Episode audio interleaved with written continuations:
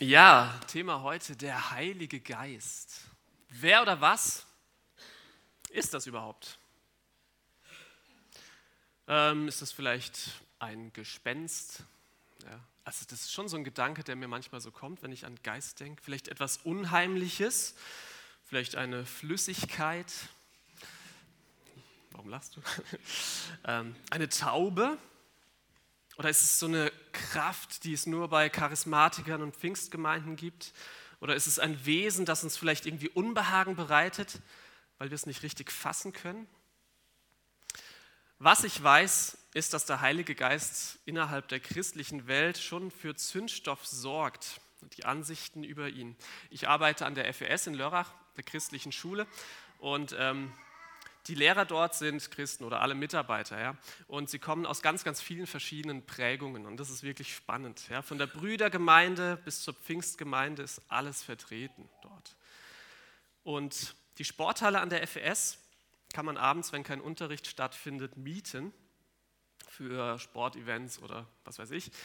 Und unser Hausmeister hat mir mal folgende Geschichte erzählt. Es kam jemand zu ihm mit den Worten, Herr Hausmeister, etwas Tolles ist passiert wir brauchen eine Halle für unser Event.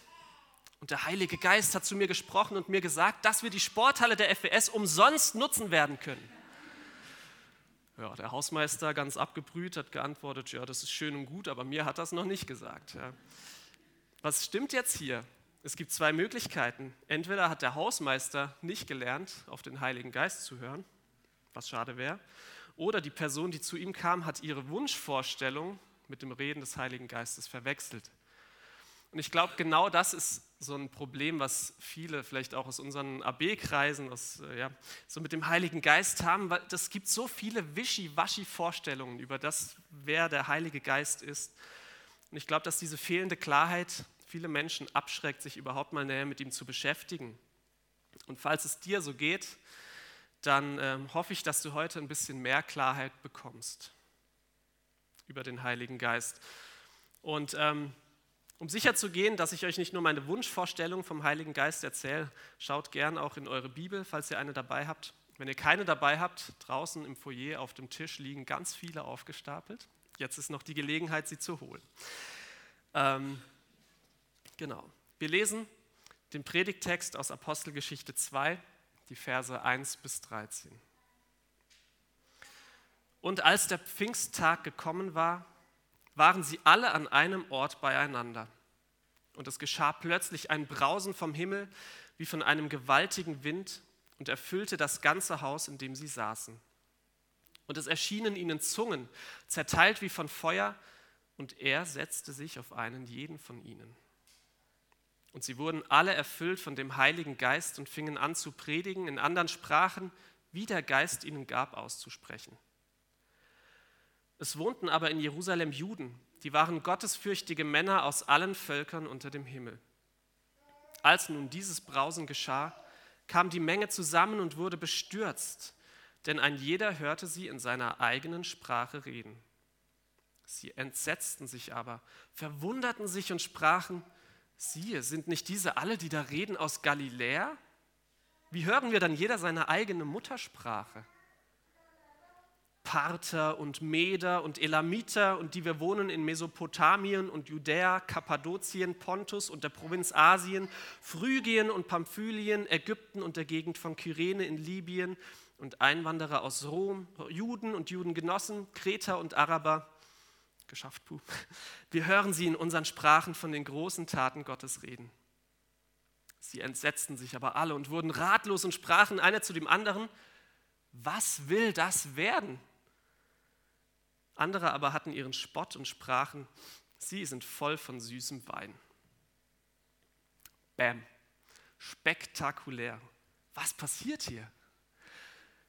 Mein erster Punkt ist überschrieben, so stand es auch im, im Newsletter drin, der Heilige Geist, Gründer der Gemeinde.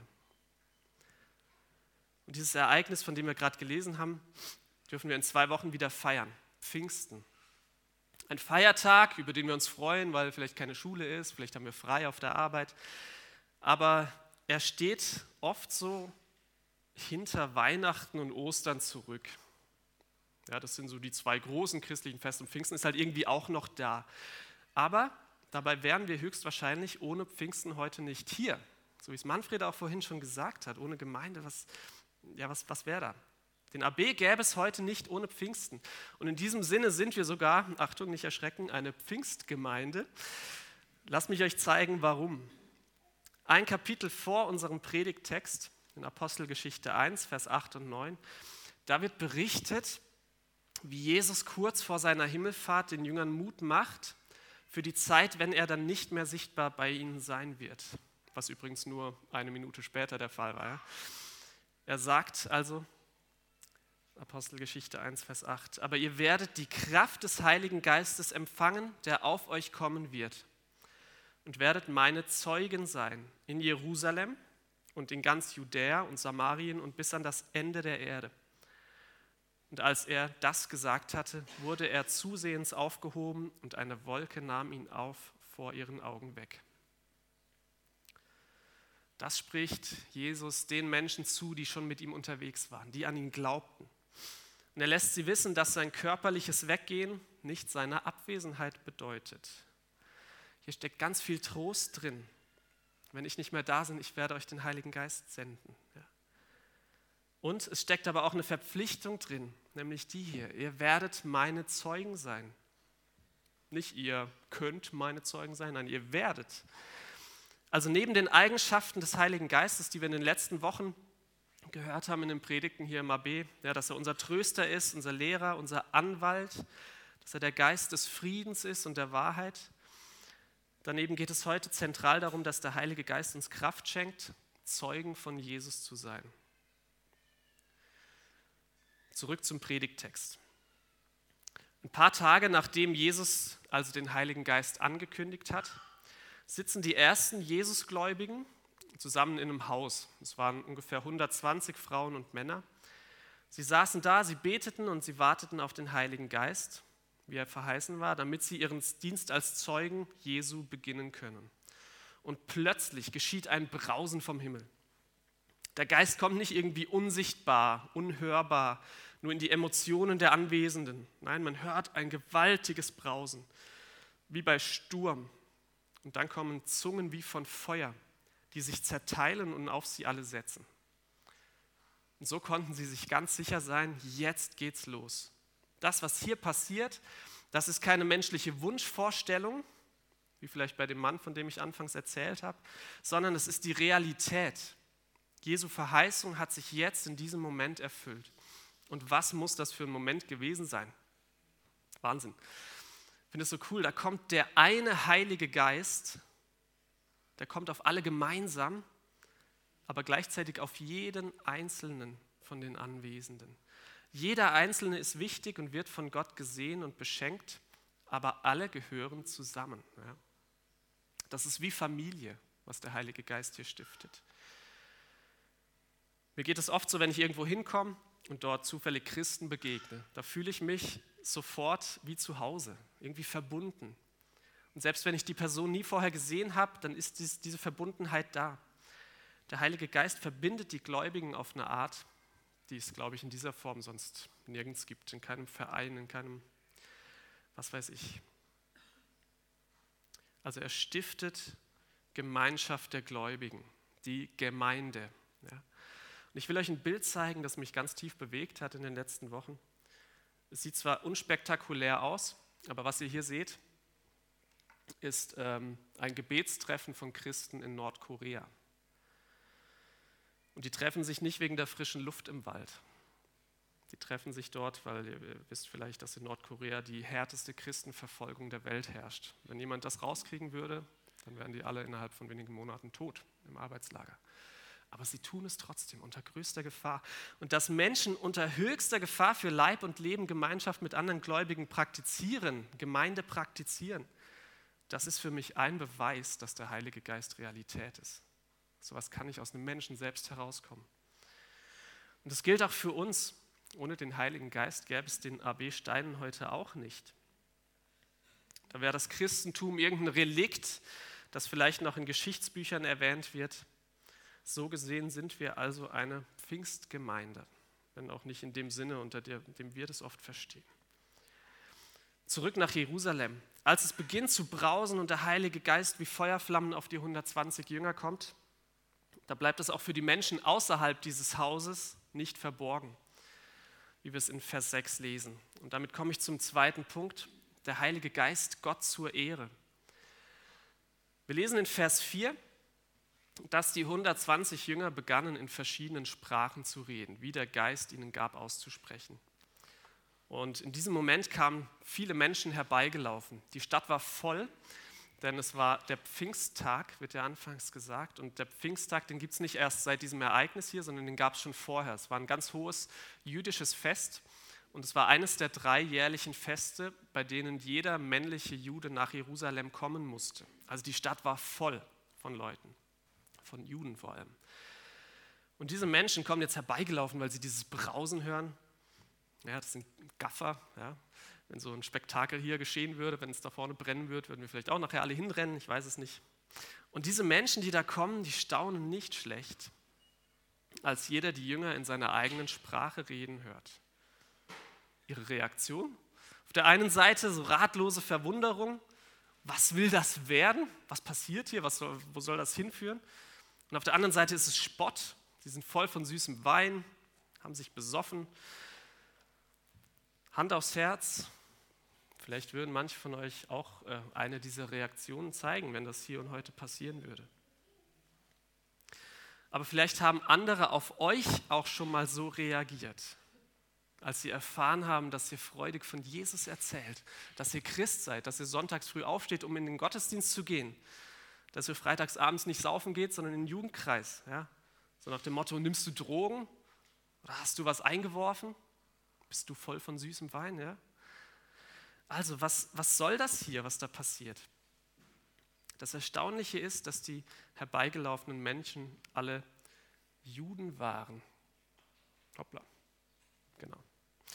Gottesfürchtige Männer kamen zwar aus allen möglichen Ländern her, aber weil sie Juden waren, kann man davon ausgehen, dass sie den Dialekt, den Jesus und seine Jünger sprachen, dieses Aramäische, dass sie das eigentlich schon verstehen konnten. Und wenn man über Vers 13 hinausliest in der Apostelgeschichte 2, dann wird man feststellen, dass die Predigt, die Petrus im Anschluss hält, die ja an dieselben Menschen gerichtet ist, dass er sie höchstwahrscheinlich in seiner Muttersprache hielt. Zumindest wird nicht berichtet, dass er in verschiedenen Dialekten redete. Und die Menschen haben sie verstanden. Es kamen 3000 Menschen zum Glauben. Also was macht es hier für einen Sinn, dass die Jünger in verschiedenen Sprachen reden, wenn dafür überhaupt keine Notwendigkeit bestand? Ich erinnere mich gerne an meine Taufe zurück. Das ist jetzt genau vier Jahre und zwei Tage her. Und als ich aus dem Wasser kam, da konnte ich gar nicht anders als zu jubeln. Martin musste mich noch zurückhalten. Stopp, der Segen kommt noch so. Das war, das war ein Moment unbeschreiblich. Ich konnte gar nicht anders, weil ich einfach diese Freude hatte darüber, dass, dass Gott mich errettet hat. Und vielleicht habt ihr auch von Zeit zu Zeit mal solche Anfälle. Ja? Mir geht es oft auch so, wenn ich ein neues Lied lerne und singe und mir dabei wieder ganz neu bewusst wird, wie groß Gottes Gnade ist. Ich habe jetzt zwar noch nie in anderen Zungen geredet, aber diese überströmende Freude, die bricht sich Bahn, sie muss irgendwie raus. Und bei den Jüngern war das damals sicher ähnlich, denn in Vers 11 beschreiben diese herbeigelaufenen Juden, diese Gaffer, dass, dass sie die Jünger von den großen Taten Gottes reden hörten. Die Erfüllung mit dem Heiligen Geist bewirkt Lobpreis. Und für diesen überströmenden Lobpreis reicht ihre eigene Sprache vielleicht schlichtweg nicht mehr aus sodass der Geist Gottes sie befähigt, sich, sich auch in anderen Sprachen auszudrücken. Und eben einige Verse später in Apostelgeschichte 2 wird dann berichtet, wie 3000 Menschen zum Glauben an Jesus kamen, interessanterweise aber nicht durch dieses Wunder der vielen Sprachen. Das sorgte, wie gesagt, erstmal nur für Verwunderung und Spott. Dieses Wunder hatte also keinen Zweck im menschlichen Sinne, dass daraus Glauben entstünde. Ähm, bei den Zuhörern, sondern es hat den Sinn, dass Gott geehrt wird. Das ist interessant, oder? Der Heilige Geist, der ja die dritte Person des dreieinigen Gottes ist, er erfüllt Menschen und das Erste, was sie tun, ist Gott zu loben. Kurz gesagt, Gott erfüllt Menschen, damit sie ihn loben. Ich finde das spannend, darüber nachzudenken. Gott ist Gott, darum gebührt ihm alle Ehre, allein weil er Gott ist. Gott selbst sorgt dafür, dass ihm diese Ehre auch zuteil wird, die er verdient. Übrigens tut er das selbst dann, wenn die Menschen es nicht tun würden. Im Lukas 19 ähm, könnt ihr nachlesen, das ist die, die Geschichte von Palmsonntag, als Jesus in Jerusalem einreitet und seine Jünger stehen da und rufen Hosianna, gelobt sei der da kommt. Und die Pharisäer, die drumherum standen, die regten sich darüber auf. Ja, für sie war das wirklich ein Unding, das könnt ihr nicht machen. Und ähm, sie sagen zu Jesus, er soll sie doch zurechtweisen. Und Jesus antwortet ganz cool, ich sage euch, wenn diese schweigen werden, dann werden die Steine schreien. Wenn diese schweigen werden, werden die Steine schreien. Gott holt sich das Lob, das ihm gebührt. Und auch hier am Pfingsten bringt der Heilige Geist die Jünger zuallererst dazu, Gott zu loben und zu preisen. Und erst nach diesem Wunder, nachdem dann Petrus später seine Pfingstpredigt gehalten hat, in der er von Jesu stellvertretendem Tod und von der Auferstehung und von der Buße zur Vergebung der Sünden berichtet, erst dann kommen Menschen zum Glauben. Diese Reihenfolge haben wir übrigens auch in fast allen unseren Gottesdiensten. Zuerst loben wir ihn mit Gebet und mit Liedern und dann kommt die Predigt. Zuerst dienen wir Gott im Gottesdienst, indem wir ihm die Ehre zukommen lassen, die ihm gebührt. Und dann dient er uns, indem er uns durch sein Wort stärkt und zum Glauben ruft. Also die Anwesenden hier, sie erleben ein richtig krasses Wunder. Dass der Glaube aber erst danach entsteht, das entlarvt uns Menschen finde ich zutiefst. Vielleicht kennt ihr solche Gedanken, wie ich sie manchmal habe. Ach, würde sowas hier und heute passieren, dann fiele mir das Glauben leichter. Oder wenn ich ein sichtbares Zeichen Gottes sehen würde, dann hätte ich Gewissheit, dass es ihn gibt. Oder wenn Gottes Stimme mir sagen würde, was ich tun soll, dann hätte ich endlich Gewissheit, wie es weitergehen soll in meinem Leben. Und so weiter und so fort. Wir sehnen uns irgendwie so nach Wundern ganz oft, aber ich sag's mal hart, Wunder und Zeichen bringen überhaupt nichts. Wir Menschen, wir vergessen sie wieder, wir verdrängen sie wieder, sie werden überwuchert von unseren Alltagssorgen oder wir versuchen sie später, wenn wir in harte Zeiten kommen und irgendwie der Glaube flöten geht, dann versuchen wir es doch irgendwie im Nachhinein rational zu erklären und denken, jo, es war, keine Ahnung, ähm, physikalisch erklärbar, was aber bleibt, selbst in solchen Zeiten, das ist das Evangelium von Jesus Christus. Wo Wunder einen höheren Stellenwert haben als das, ist das Evangelium. Da, ist, da wird kein Glaube gefördert, sondern da wird Sensationslust gestillt.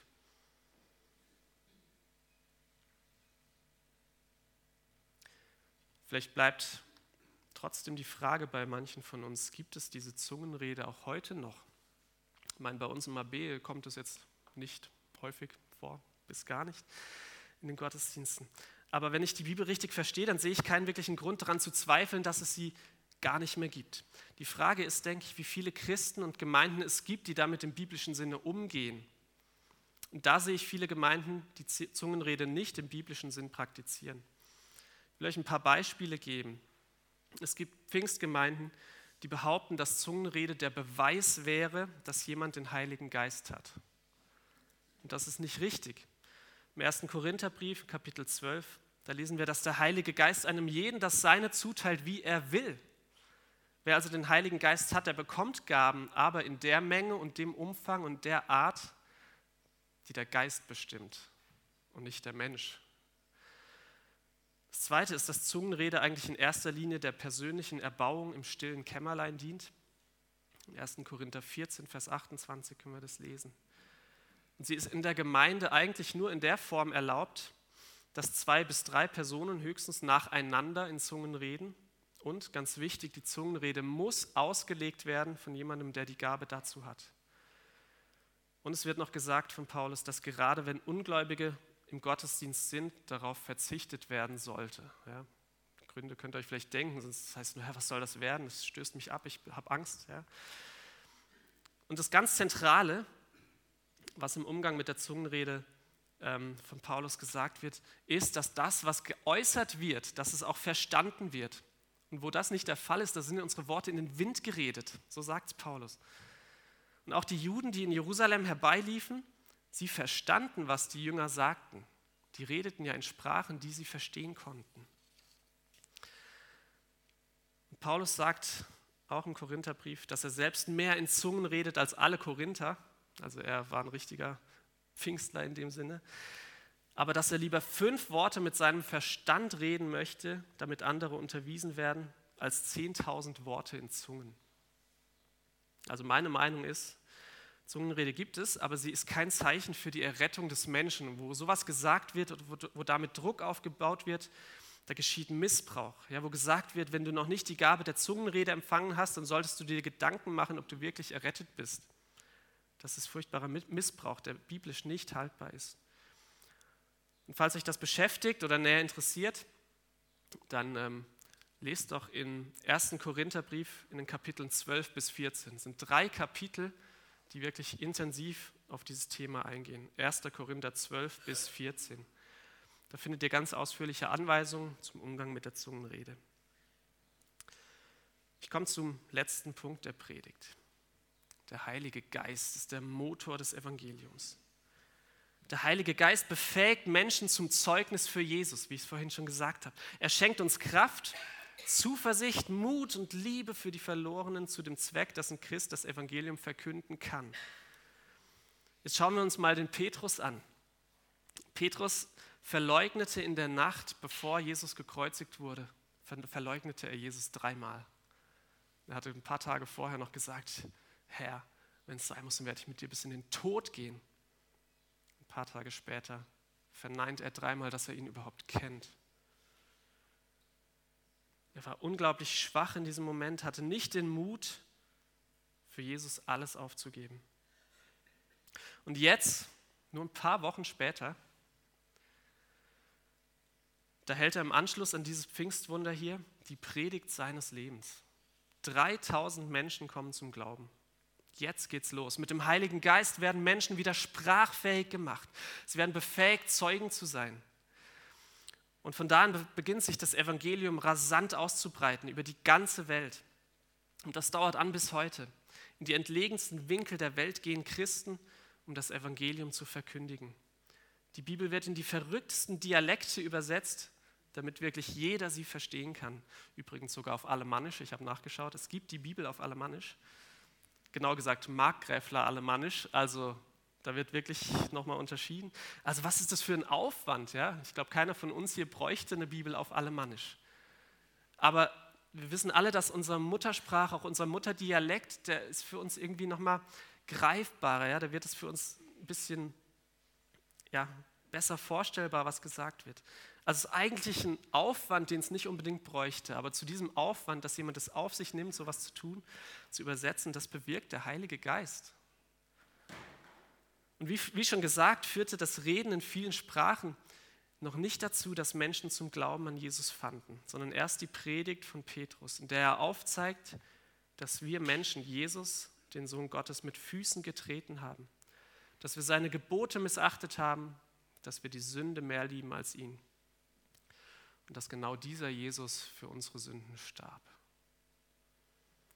Und das bringt jetzt die Zuhörer dieser Predigt von Petrus von der Frage, die sie anfangs stellten, was will das werden? Was passiert hier? Bringt sie hin zu der Frage, was sollen wir tun? Apostelgeschichte 2, Vers 37. Ja, was sollen wir denn tun? Petrus antwortet ganz klar, tut Buße. Tut Buße und dann jeder von euch lasse sich taufen auf den Namen Jesu Christi zur Vergebung eurer Sünden. So werdet ihr empfangen die Gabe des Heiligen Geistes. Und dann geht es wieder von vorne los. Wenn jetzt jemand zum Glauben kommt, auf diese Predigt von Petrus reagiert und wirklich Buße tut, sich taufen lässt, dann bekommt er den Heiligen Geist, wird also wiederum Zeuge für andere die zum Glauben kommen, die Buße tun, die sich taufen lassen, die den Heiligen Geist bekommen, die wieder Zeugen werden und so weiter und so fort und so weiter. Das ist ein Motor, ja. es kommt ins Rollen. Es ist unaufhaltsam. Der Heilige Geist ist der Motor des Evangeliums. Und die Botschaft von Jesus, dem Erlöser der Menschen, multipliziert sich immer und immer und immer weiter. So entsteht aus der örtlich begrenzten ersten Gemeinde aus 120 Leuten in Jerusalem die weltweite Gemeinde und zu der dürfen auch wir uns heute zählen. Und auch uns gilt diese Aufforderung heute an diesem Tag. Tu Buße. Kehre um von deinen verkehrten Wegen. Bitte Gott um Vergebung. Lass dich taufen, falls es noch nicht geschehen ist. Komm gerne auf mich zu nach dem Gottesdienst. Wir können über alles reden. Und bring deine Schuld vor Jesus und lass dich durch seinen Heiligen Geist verändern zu einem Menschen, der Gehorsam Gottes Willen tut und Zeuge für Jesus ist. Ich möchte mit uns beten. Herr Jesus Christus, ich danke dir, dass du uns ja damals, als du wieder zum Vater gegangen bist, nicht allein in der Welt zurückgelassen hast, sondern dass du denen, die an dich glauben, deinen Heiligen Geist verheißen und geschenkt hast. Und dass auch wir heute, ja, wenn wir Buße tun und getauft sind und wenn wir an dich glauben, dass wir den Heiligen Geist haben dürfen, der uns befähigt, wieder Zeugen zu sein. Wir bitten dich darum, dass du uns neu erfüllst mit deinem Geist, da wo wir ausgebrannt sind, wo wir mutlos sind, wo wir Angst haben vor Menschen, dass du uns wieder Mut schenkst und Kraft, Zeugen zu sein für dich. Und wir bitten dich, dass du uns durch deinen Heiligen Geist in die Buße leitest, dass du uns aufzeigst, wo wir an dir schuldig geworden sind, wo wir Sünde getan haben. Und bitten dich, dass du uns im Glauben stärkst und erhältst und dass wir immer mehr vertrauen dürfen, dass die Erlösung, die du, Herr Jesus Christus, uns geschenkt hast, dass sie ausreicht, dass dein Blut ausreicht zur Vergebung der Sünden. Bitte lass uns das immer wieder begreifen und und ähm, ja, tun, auch tun, die Buße immer wieder tun. Bitte segne du uns auch an diesem Sonntag und wir danken dir für deine Gegenwart hier und heute. Amen.